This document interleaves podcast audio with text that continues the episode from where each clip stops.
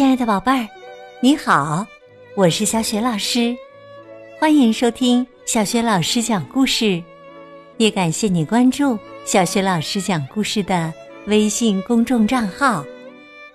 下面，小雪老师继续为你讲绘本故事《黑苹果的秘密》下集。上集当中，我们说到了，为了找到黑苹果，太阳和大地。先后去了批发商叔叔所说到的壁虎狸山沟和温泉村，可是都没有找到黑苹果。那么他们会在空蒙村找到黑苹果吗？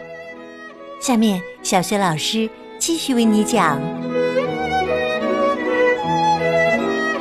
黑苹果的秘密》下集。现在呀，只剩下。雾江附近的空蒙村了，在去空蒙村的路上，太阳和大地碰见成群结队的村民，他们似乎要出远门儿。别去空蒙村呐！雾江的怪物醒过来了。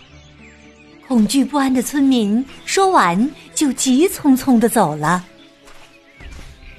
太阳和大地在人群里看见了他们找过的那位批发商。太阳问：“叔叔，你要去哪儿啊？”可是啊，这个人慌慌张张的走开了。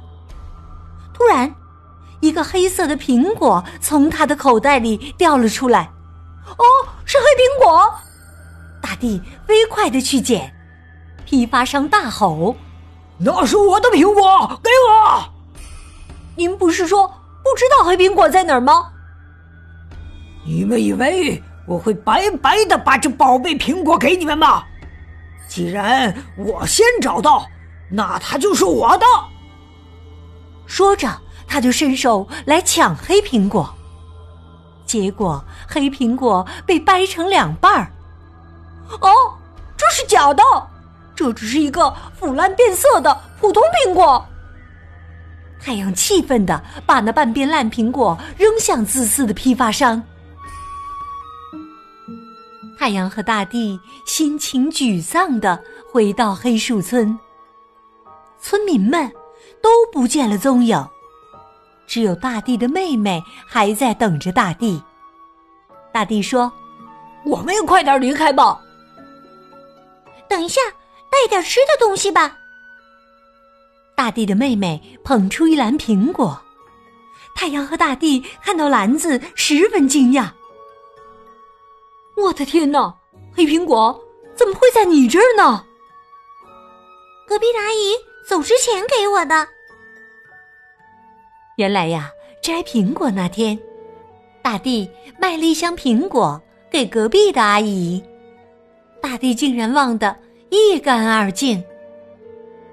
快，我们赶紧到雾江去吧！太阳和大地坐上马车，奔向雾江。雾江两岸已经燃起了熊熊大火，守望者叔叔伤痕累累的倒在地上。太阳大声叫道：“叔叔，醒醒啊，醒醒啊！我们找到黑苹果了！”守望者叔叔努力的睁开眼睛。说：“快，把那个苹果。”他准备起身，可怎么也支撑不住自己的身体，拉弓射箭就更困难了。把黑苹果插在箭头上。守望者叔叔把弓和箭递给太阳，然后把箭射向怪物。太阳摆着手说：“我来吗？我我不会呀。”向怪物的嘴射箭，勇敢些，太阳，你能做到。守望者叔叔拍了拍太阳的肩膀：“大地，你赶马车吧，要尽量靠近怪物。”守望者叔叔紧紧的抓住大地的手，大地赶着马车离怪物越来越近，火焰窜到马的身上，马受到了惊吓，抬起前腿停了下来。就在那个时候，太阳用剑瞄准怪物的大嘴，用力拉弓，剑带着苹果飞进怪物的嘴里。怪物吞下黑苹果后，连连后退。没多久，怪物就睡着了。乌江安静了下来，人们重返家园，安居乐业。从那以后，太阳下的黑树再也没有开过花儿。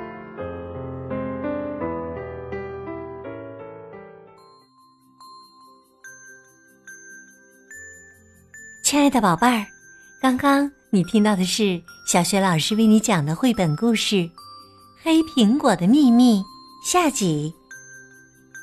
宝贝儿，通过这个故事，我们知道，我们每天都要消费各种各样的商品，吃的、穿的、用的等等，很多很多。可是我们几乎不会从生产者那儿直接买这些商品。生产出来的商品呢，要到达我们消费者手里，需要经过很多环节的。这个过程呢，就叫流通。流通是为生产者和消费者服务必经的一个过程。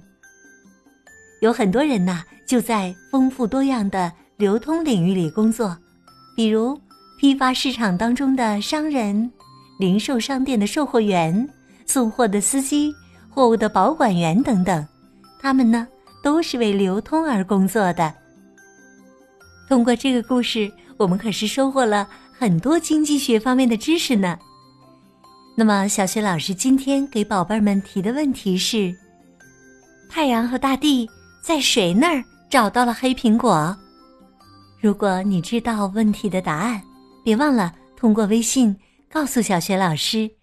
小学老师的。微信公众号是“小雪老师讲故事”，欢迎宝爸宝妈来关注。微信平台上不仅有小雪老师之前讲过的近两千个绘本故事，还有《三字经》成语故事等很多的故事专辑，也有小学语文课文的朗读、小学老师的原创文章和丰富的活动。喜欢的话，别忘了。随手转发分享，我的个人微信号也在微信平台页面当中。好啦，我们微信上见。